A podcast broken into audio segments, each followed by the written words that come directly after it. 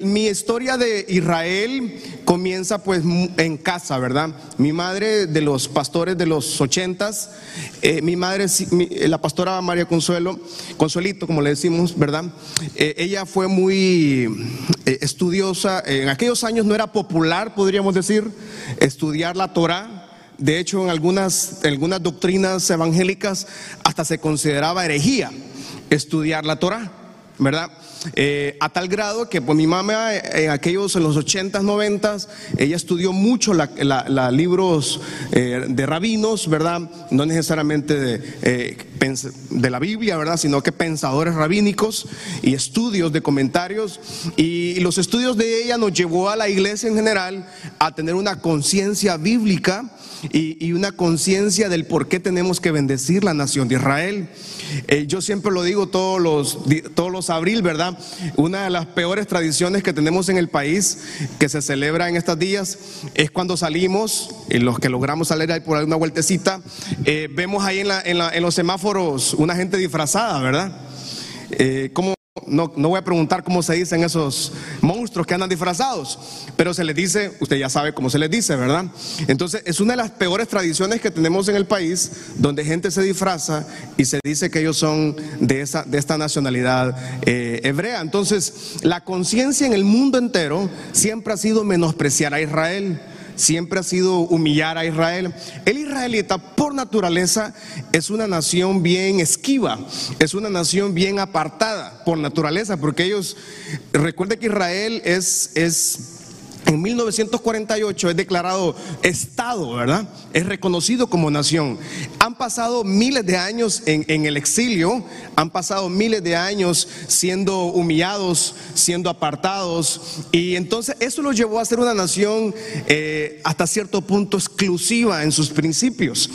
dicho esto, la iglesia evangélica en los, en los décadas, por ejemplo, de la guerra de cuando el Señor en Alemania, un dictador que se levantó, y, cometió uno de los peores, eh, de las peores guerras que hay en el mundo, comenzó, hizo un estado creyendo que era los alemanes eran una raza superior y comenzó el holocausto judío, ¿verdad?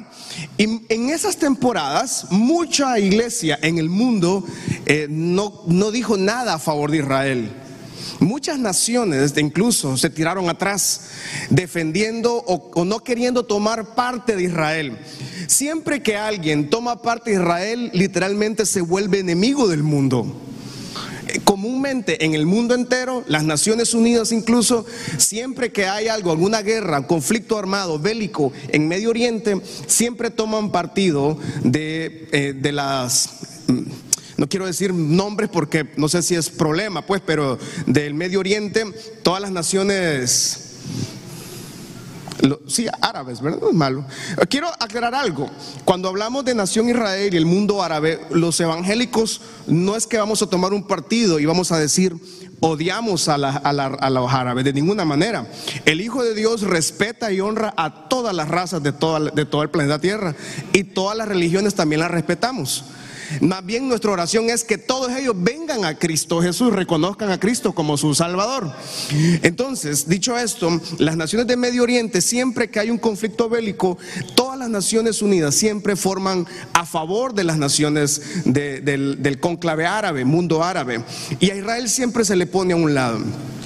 No necesariamente también cuando amamos y hablamos de Israel y declaramos palabras sobre Israel y bendecimos Israel, no necesariamente quiere decir que estamos de acuerdo en la política exterior o interna de una nación. Yo amo Honduras. Yo bendigo esta patria porque esta es mi tierra, pero no necesariamente estoy de acuerdo en toda la conducta política de nuestros dirigentes políticos. ¿Estamos de acuerdo? Y yo creo que la mayoría de acá estamos de acuerdo en eso, ¿verdad? no vamos a entrar en esos temas tan, tan sensibles, ¿verdad? Pero yo amo Israel, amo Honduras. No necesariamente tengo que estar de acuerdo en, en, los, en los acuerdos políticos y en la geopolítica que estas naciones están llevando a cabo. Sin embargo, nuestra, en la parte cristiana, judeo-cristiana, somos llamados a bendecir Israel.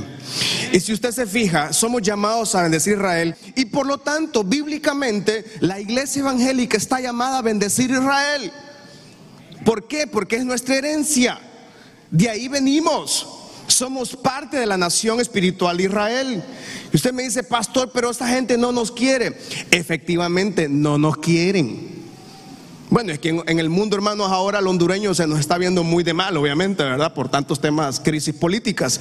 Pero en el nombre del Señor eso algún día va, va a cambiar. Nuestras generaciones van a ser benditas. Ya somos bendecidos del Señor. Pero en nombre del Señor Dios abra y la justicia sobre esta nación. Isaías 61 al 6. Quería dar esta pequeña plataforma para entrar a la parte bíblica, ¿verdad? Isaías 61 al 6 dice, levántate y resplandece porque ha venido tu luz y la gloria de Jehová ha nacido sobre ti. Cuando nosotros llamamos a levantarnos y creemos que, alguna luz tiene que venir. Esa luz, el principio de esa luz es en Israel. Difícilmente ha sucedido algo, está sucediendo y va a suceder algo en los tiempos proféticos donde Israel no tenga nada que ver. Israel siempre ha tenido que ver. Israel es el reloj de Dios. Es la parte bíblica, es la parte profética. Eh, no podemos obviar la importancia de, Israel en la Biblia. Cuando, cuando hablamos de resplandecer, es porque ha venido una luz. Y esa luz fue lo que Dios instituyó como su pueblo. Dios levantó su pueblo, Dios escogió su pueblo. Génesis capítulo 17, versículo 1 al 9. Tenemos un pacto, diga conmigo, tenemos un pacto. Génesis 17, 1 en adelante dice, era Abraham de, edad de 99 años, cuando le apareció Jehová y le dijo, yo soy el Dios Todopoderoso, anda delante de mí y sé perfecto. Y pondré mi pacto entre mí y ti y te multiplicaré en gran manera. Pondré mi pacto entre ustedes. Entonces Abraham se postró sobre su rostro y Dios habló con él diciendo, Vamos, he aquí mi pacto es contigo y serás padre de mucha gente. Versículo 5, y no se llamará más tu nombre Abraham, sino que ahora tu nombre será Abraham, porque te he puesto por padre de muchedumbre de gentes. Versículo 6, y te multiplicaré en gran manera, haré naciones de ti. Ahí esa nación está incluida Honduras, fíjese. Y usted me dice, no, pastor, nosotros los hondureños antes comemos garro en Semana. Pero nosotros somos parte de esta bendición, de esta promesa. Y haré de ti naciones. Honduras está en medio de esas naciones. Okay. Y reyes saldrán de ti. Versículo 7.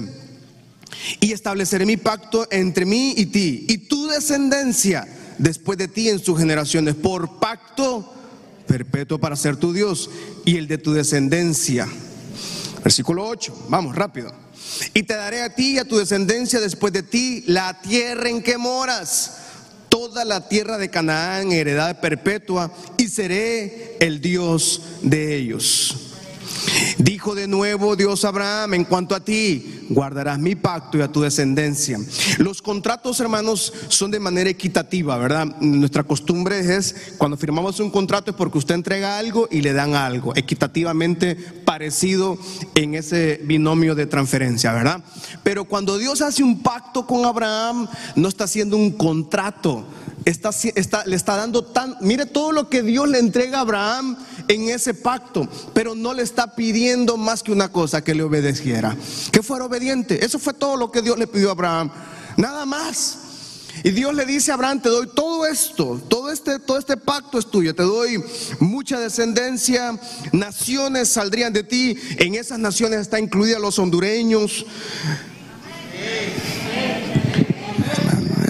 no, pastor, los hondureños, no, si mire, la vacuna va a venir en el 2050, pastor.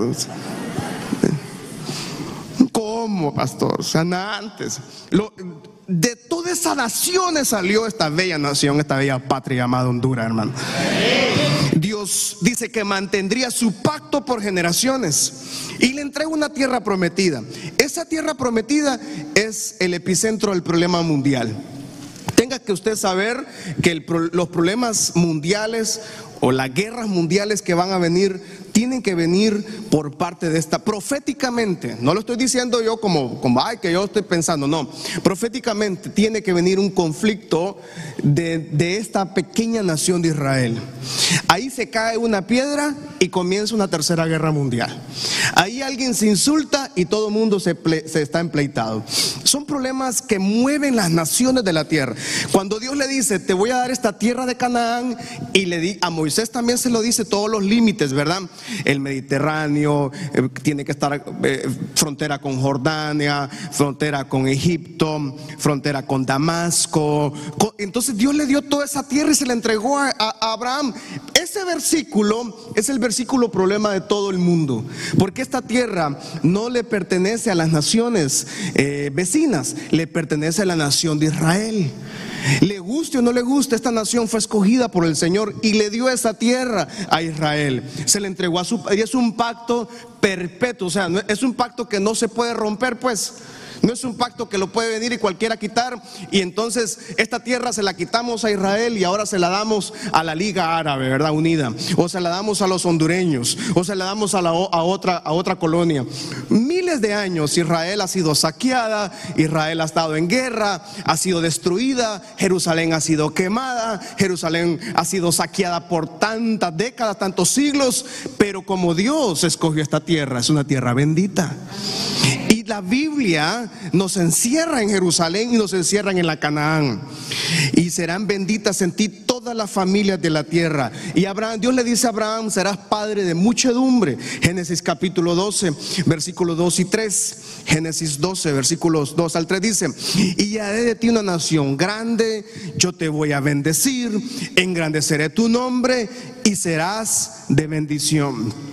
Versículo 3 dice, voy a bendecir a los que te bendijeren y a los que te maldijeren también voy a... Y serán benditas en ti. Esa palabra en ti incluye su familia, fi hermano. 20 amenes, eso no, parece que mala noticia le acabo de dar, ¿verdad? Y serán benditas en ti. Todas. La familia Domínguez, Escobar. No, hombre, si Juan Carlos, Juan Carlos, esa promesa ahí, esa promesa te sacó de esa camilla, Juan Carlos. Nadie más podía saber. La familia Barraza, Rabateu, familia Castro, familia Bandi, familia Ávila, Orellana, Sabillón Paz desde las pampas de Santa Bárbara los avión. Familia Martínez, Lagos, Morales, y serán benditas. Pasa que hay gente que no se. Yo, yo acabo de leer este versículo y la gente dijo: No, mi pastor, si mi familia, bola de bolos que hay en mi familia. Los vienen Semana Santa ahorita, no, no les gustó el guaro, se andaban agarrando por todo. Ay, pastor, no, no sabe. Hermano, las familias pueden escoger, pero esta casa es una casa que bendice la nación de Israel y yo creo que la misma bendición que Dios entregó a Abraham, también estamos incluidos usted y su servidor. Si usted no lo quiere querer, tranquilo, relajado, hermano, no hay problema. Usted siga con su pasaporte hondureño, pero nosotros tenemos un pasaporte celestial sellado por la sangre del Cordero. Y serán benditas en ti. Vamos, denle fuerte ese aplauso al Señor. Vamos. Levante su mano y diga conmigo, y serán benditas en ti todas las familias de la tierra. Y levante su mano y diga conmigo, mi familia está incluida en esa bendición. ¿Alguien puede decir amén? O sea, es una decisión, es una decisión creerle al Señor o no. Pero Dios escoge a Abraham como un padre de generaciones, un padre de descendencia, padre de muchedumbre, y naciones saldrán. Y ahí estábamos incluidos los hondureños, come baleadas, come frijoles. No cuando hay, porque los hondureños comemos frijoles siempre, hermano. Aún en los peores días de pandemia, usted tenía frijoles en esa casa. Si usted no tiene frijoles, porque usted no quiere, pero todo el mundo tiene frijoles aquí. Y los sanpedranos comemos frijoles en la mañana, al mediodía, en la tarde, en la noche. Tomamos café en la mañana, en la tarde. Pero esa, toda nuestra generación está incluida en esa bendición de Abraham, hermanos.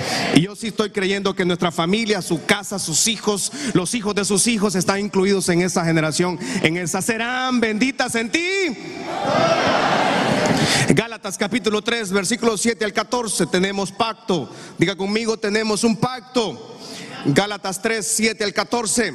Saben, por lo tanto, que los que son de fe, estos son hijos de Abraham.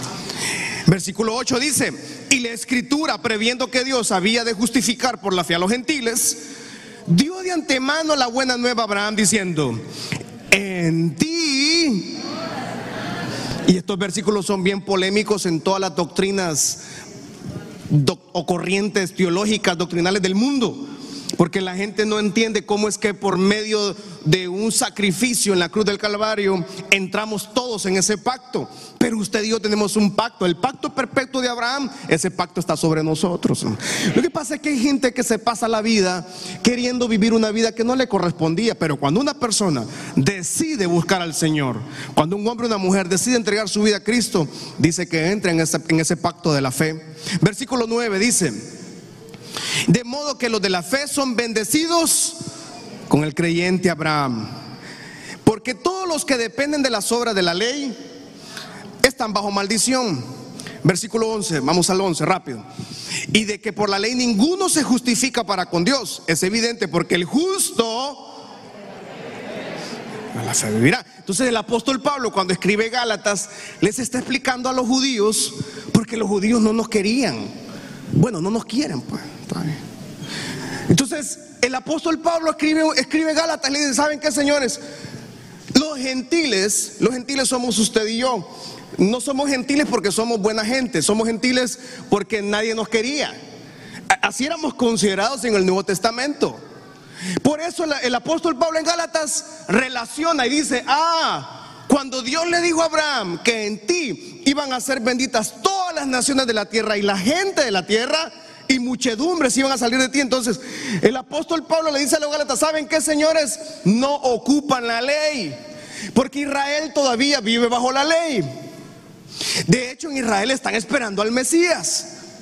Ellos no, ellos, si usted hablara con un judío, usted, hermano, si usted no tiene eh, salud emocional, hasta se puede molestar, porque ellos no creen en Jesús, no creen en el Mesías. Y usted, pastor, ¿y entonces en qué estamos? Es que ese es un tema de Dios con ellos. A usted y a mí nos toca agarrar Gálatas 3 porque nosotros venimos por, por amor al Señor. Dios nos encuentra a nosotros. Y cuando nos encontramos, dice, por el justo, por la fe vivirá. Y no necesitamos la ley para ser justificados. No necesitamos la ley para llegar a la presencia. Lo único que ocupamos es tener un corazón dispuesto, creer en el Señor Jesucristo, confesar que Él es nuestro Salvador, creer en el sacrificio de la cruz y entregar nuestra vida al Señor. Versículo 12. Versículo 12 dice, versículo 13 también, por favor. Cristo nos redimió de la maldición de la ley, hecho por nosotros maldición, porque Cristo está maldito todo el que es colgado en un madero. Entonces, en Israel, hermanos, la tradición judía, ellos no creen en el Nuevo Testamento. Quiero que seamos claros en eso. El Nuevo Testamento para ellos no existe, ¿verdad? Porque ellos todavía se quedaron allá en Malaquías. Están esperando al Redentor, al Mesías que está profetizado en Isaías. Nosotros no estamos esperando al Mesías, porque el Mesías ya de hecho resucitó y, está depositado en nuestra vida, en nuestros corazones.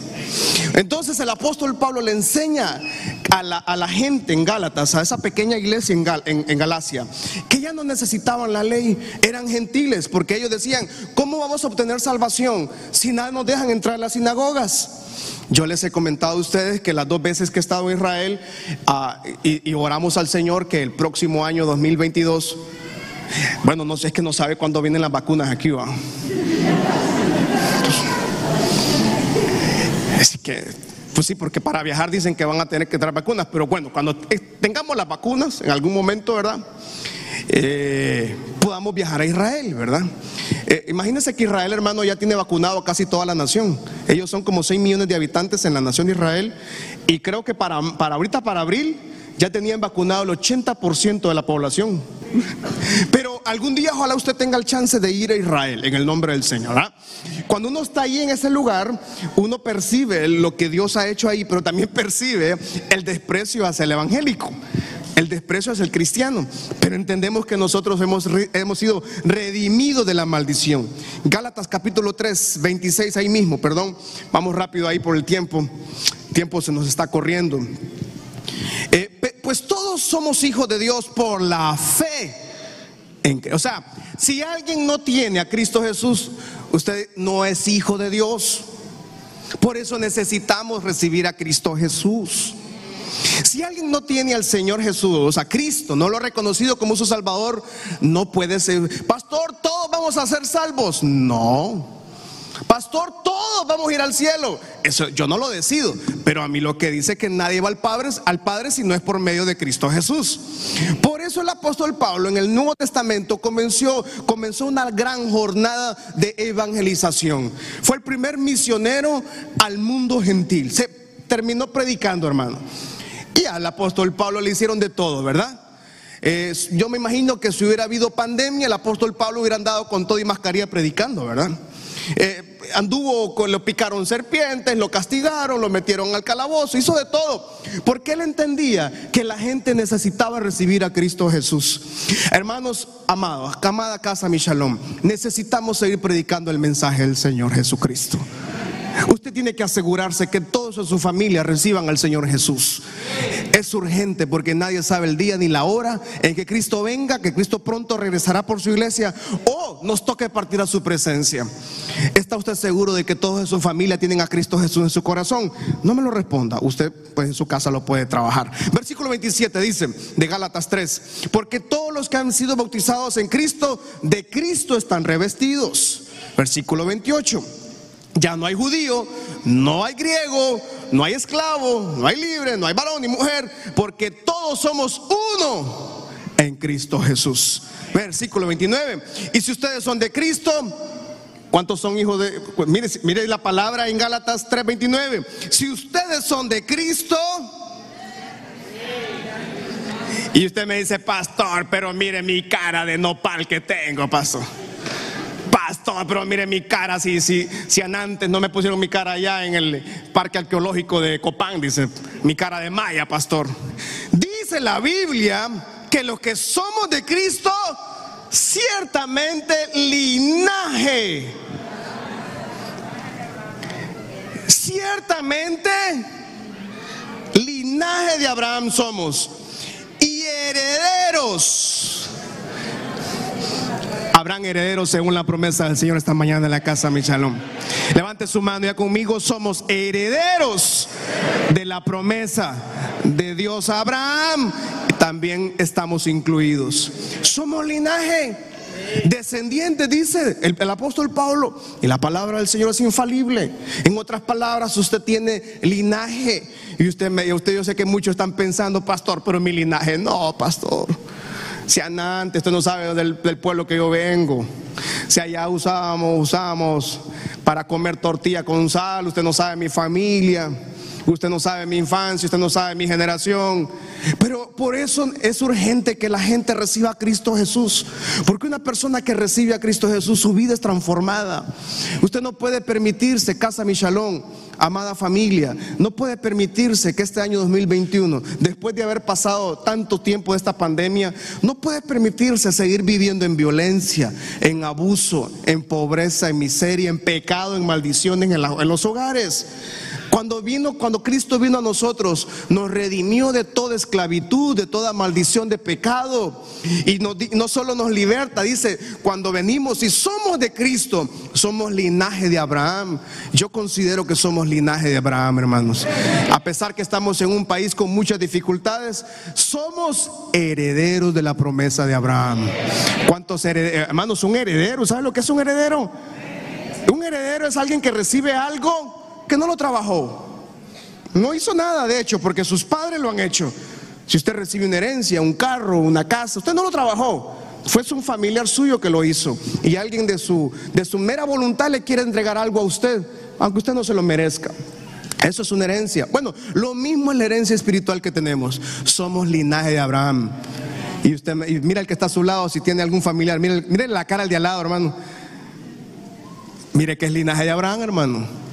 Dígale, hermano, yo soy linaje de Abraham, no me estés viendo como nopal, dígale. No me estés viendo como que soy descendiente de 18 conejos, dígale.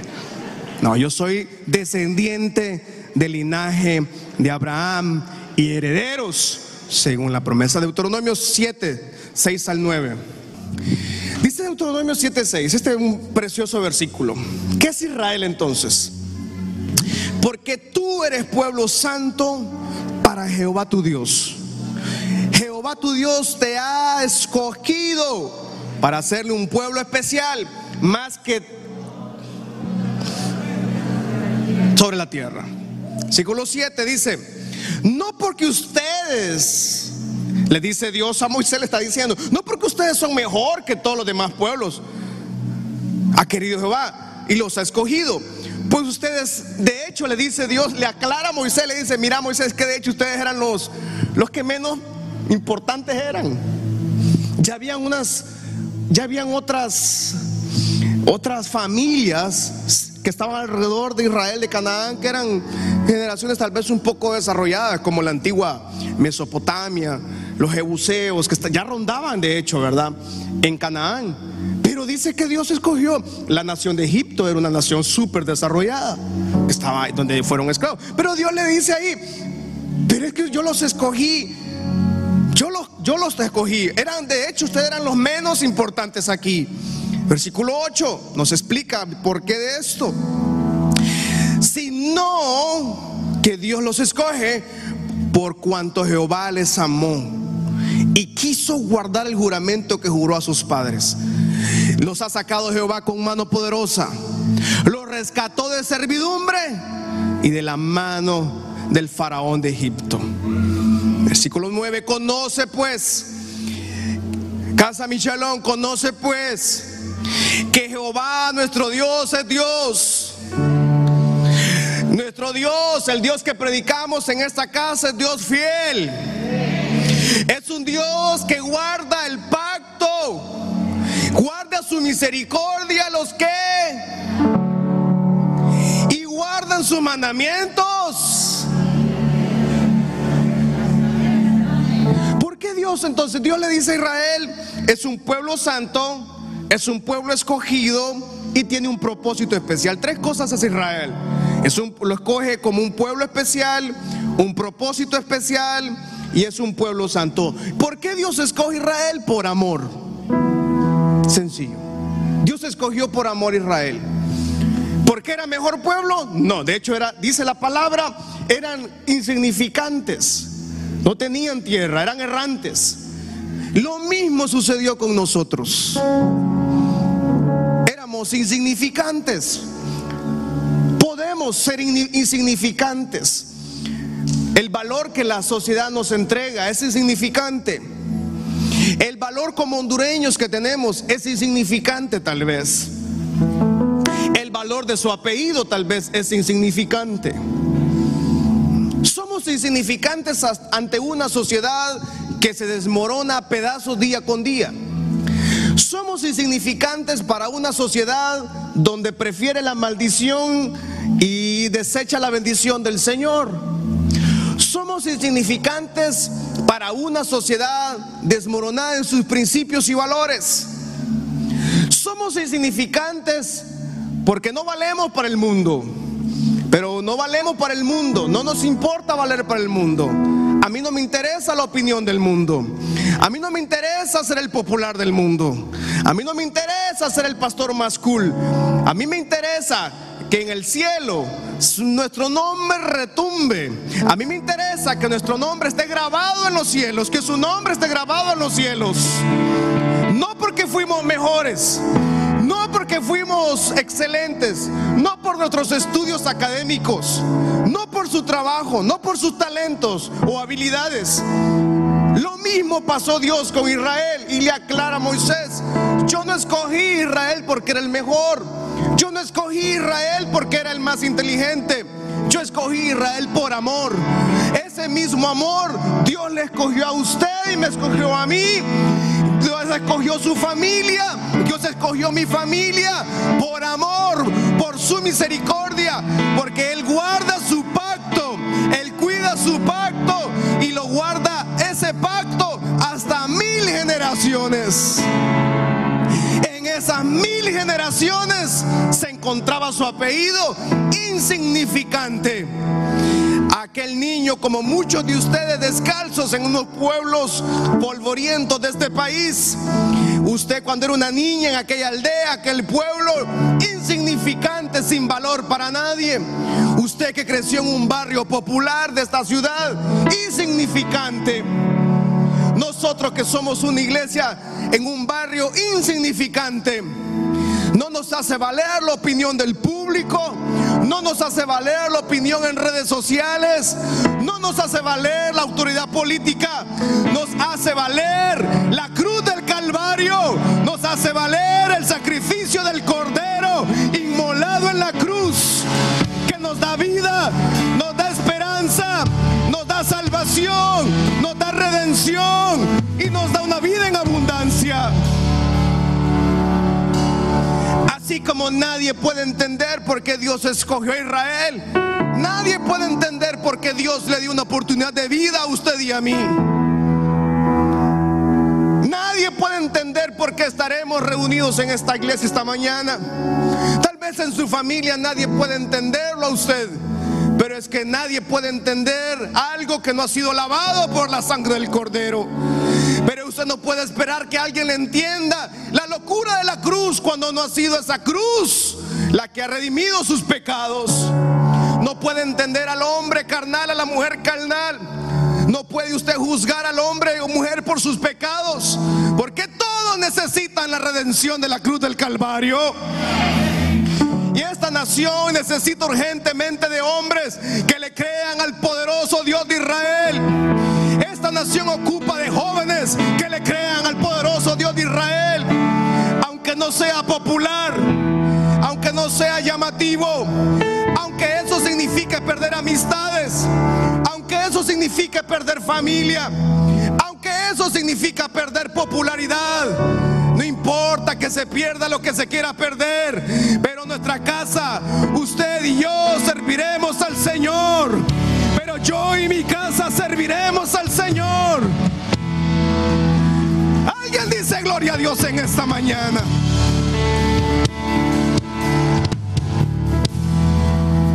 Estábamos alejados de la ciudadanía, Efesios nos dice que estábamos alejados de la ciudadanía israelí. Estábamos hechos en, el, madero de la crucifixión. En la maldición estábamos nuestros nombres. Y el apóstol Pablo nos enseña en la carta de Efesios que estábamos ajenos al pacto de la promesa. No teníamos esperanza, pero la cruz del Calvario, a la cual para muchos no entienden, y muchos están esperando todavía al Mesías en Israel. Muchos todavía están esperando un evento religioso que cambie, pero Cristo murió hace más de dos mil años en la cruz del Calvario. Fue sepultado, pero al tercer día su tumba quedó vacía. Resucitó de entre los muertos y ese mismo poder que levantó a Cristo de la tumba, ese mismo poder está en la casa Michalón esta mañana. Ese mismo poder levanta su familia, ese mismo poder levanta su casa, ese mismo poder, el mismo poder que levantó a Cristo de la tumba, levanta su familia, levanta sus finanzas, levanta su vida, leva- todo lo muerto en su vida, todo lo que ya no tiene propósito, todo lo que ya no tiene sentido, el poder de Cristo en la tumba, levanta su vida, levanta su familia. Era, no teníamos esperanza. No teníamos esperanza. Por eso agradecemos a Israel. Porque del linaje de Israel Dios levantó al Mesías para darnos una vida. Mateo 28. El pacto. Tengo que tratar de aterrizar por la hora. El pacto, Mateo 28. 5 dice, mas el ángel respondió y le dijo a las mujeres, no teman ustedes, porque yo sé que buscan a Jesús, el que fue crucificado. Ya no está acá, pues ha resucitado. Como dijo,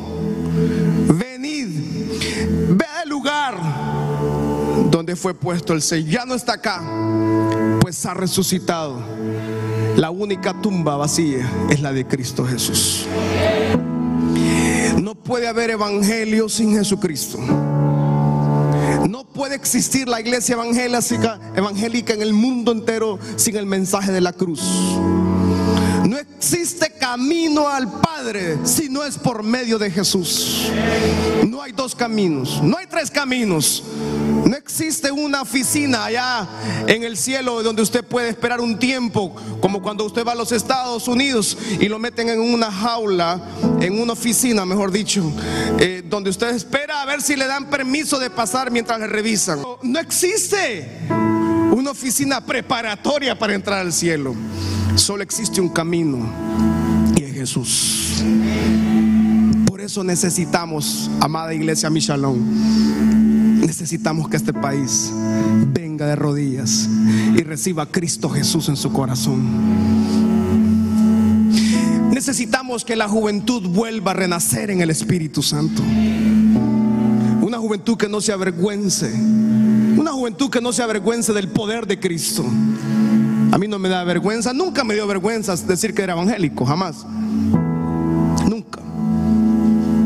Mientras todas mis amistades consumían cualquier cantidad de alcohol, mientras todas mis amistades estaban en un fin de semana de fiestas, su servidor estaba aquí en el templo con mis padres sirviendo al Señor. Nunca me dio vergüenza. ¿Por qué me voy a avergonzar de algo que no tiene precio como la sangre del cordero? Ese mismo poder que levantó a Cristo está disponible para toda la iglesia Michalón en esta mañana. Primera de Pedro 1.3 dice.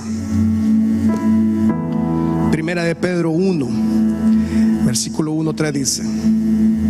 Bendito el Dios y Padre de nuestro Señor Jesucristo, que según su grande misericordia, leímos en Deuteronomio 7 cuando Dios le está diciendo a Moisés que Él guarda su pacto y su misericordia. ¿Hasta cuántas generaciones? Y el apóstol Pedro dice en su carta, el pacto que el Señor hizo con el padre Abraham, ese pacto perpetuo que nada ni nadie lo puede borrar, nada ni nadie puede borrar la Biblia. Nadie puede contra la iglesia porque la iglesia no es un proyecto del pastor Marcos o el pastor Marcos Senior. No es un proyecto humano. Las puertas del infierno no van a prevalecer nunca contra la iglesia. No porque seamos buenos, no porque seamos talentosos, no porque seamos valientes, sino porque Dios nos amó primero. Y Dios nos amó con un amor eterno. A Dios nunca le podemos nosotros, no le podemos hacer algo que nos deje amar. Porque Él es un padre y es su carácter como padre es amar. Ama a sus hijos. Diferencia está en que el, Hijo reconozca esa paternidad del Padre Celestial. Y para reconocerla necesita recibir a Jesucristo. Ese Jesucristo caminó en Jerusalén. Ese Jesucristo predicó en Israel. Y los, los mismos ciudadanos le despreciaron, le desecharon. Y eso mismo vino a ser ángulo para nosotros, para los gentiles que no teníamos esperanza, teníamos redención. Y según su grande misericordia, nos hizo renacer para una esperanza viva. La esperanza que usted y yo tenemos es una esperanza que no avergüenza. Es una esperanza viva. El Espíritu Santo está acá esta mañana. Es su presencia que está acá esta mañana. Y a muchos esta mañana les va a hacer renacer. Yo entiendo en estas temporadas es muy complicado esa esperanza viva. Es muy complicado creerle al Señor en una temporada tan difícil como la que esta nación está viviendo. Como los grandes problemas que este país está experimentando y, y hemos estado viviendo bajo ese flagelo. Nosotros no nos va a determinar la conducta de la clase política. A nosotros no nos va a determinar la conducta de los líderes de la iglesia. A nosotros no nos determina lo que digan las grandes agencias internacionales.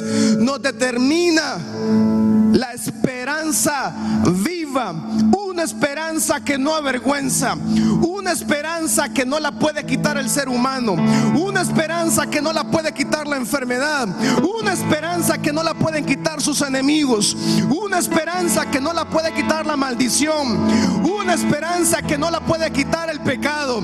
Es una esperanza viva porque es la resurrección de Jesucristo de los muertos. Venció la muerte, resucitó al tercer día, subió a la diestra del Padre y nos dio una esperanza viva.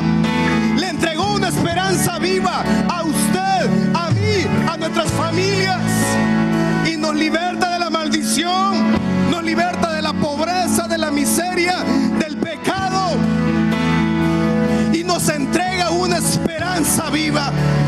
Esa esperanza viva está disponible esperanza está para todos. Nada ni nadie nos puede dar esperanza. Ningún líder político, ningún líder mundial tiene la llave de la esperanza. Porque el único que tiene esperanza es Jesucristo, el Hijo del Dios viviente,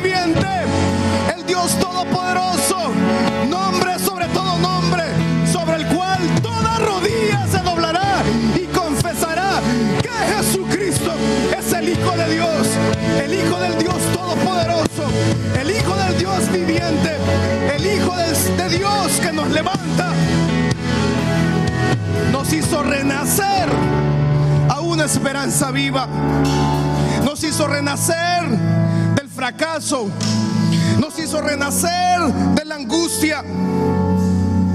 Y la humanidad se pierde, la humanidad se consume la humanidad toma, toma la iglesia profana los principios.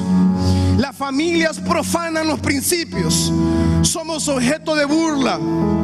Somos, la gente se ríe del evangélico, se ríe de nuestros principios, pero no se ríe de nosotros.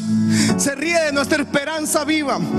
Y, alguien no cree en la esperanza viva hasta que necesita creer en esa esperanza viva. El mundo necesita la esperanza viva.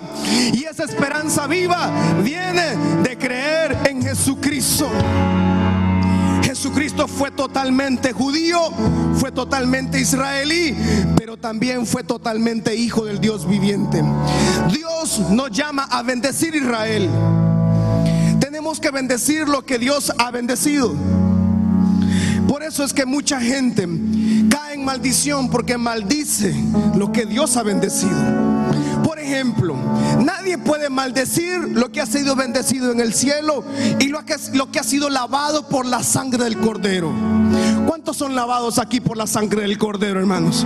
Usted no puede recibir maldición del ser humano. Usted no puede recibir una maldición de un brujo, de un hechicero, de del ocultismo. Usted no, nada de eso puede tocar su vida. Porque usted está lavado por la sangre del Cordero. Está cubierto con el poder de Cristo Jesús. Pero ese mismo poder también actúa sobre nosotros. Y ese mismo poder actúa sobre Israel. Orar por la paz de Israel es bíblico por Jerusalén. Jerusalén en la tierra es la capital de todas las naciones de la tierra, a mi criterio. Pero también Jerusalén es la capital eterna de Israel. No es la capital de otra nación. Necesitamos como nosotros, hijos del Señor, también necesitamos orar por Israel y reconocer que esa esperanza viva que tenemos viene a través de Israel. Bendito el Dios y Padre de nuestro Señor Jesucristo según su grande misericordia, nos hizo renacer para una esperanza viva. Por la resurrección de Jesucristo. Allá en Jerusalén hay una tumba vacía. Allá en Jerusalén hay un sepulcro que quedó vencido. La muerte no pudo detener el poder de Dios. La muerte no pudo detener la redención. La muerte y todo todos los todos los legiones y todos los principados de la tierra fueron vencidos en la cruz del Calvario. Y cuando Cristo resucitó entre los muertos, se sentó a la diestra del Padre y nos entregó una esperanza viva. ¿Cuántos necesitamos seguir recibiendo esa esperanza viva en nuestras familias, en nuestra casa, en nuestros hogares, en nuestras finanzas, en nuestra salud? Póngase de pie, por favor, en esta mañana. Ahí como está, levante sus manos al cielo. Si usted necesita aceptar al Señor Jesús o reconciliarse con el Señor, quiero que ahí como está, repita conmigo diga, Señor Jesús, yo te entrego mi vida, escribe mi nombre en el libro de la vida la oportunidad de vivir la esperanza viva. O me reconcilio contigo, Señor. Tal vez mi vida ha tomado malas decisiones, tal vez he caminado por caminos incorrectos, pero dígale al Señor, yo entrego mi vida a ti y vuelvo a tu redil, Señor. Hazme parte de la familia de la fe, de la familia del Señor, del pueblo escogido por ti.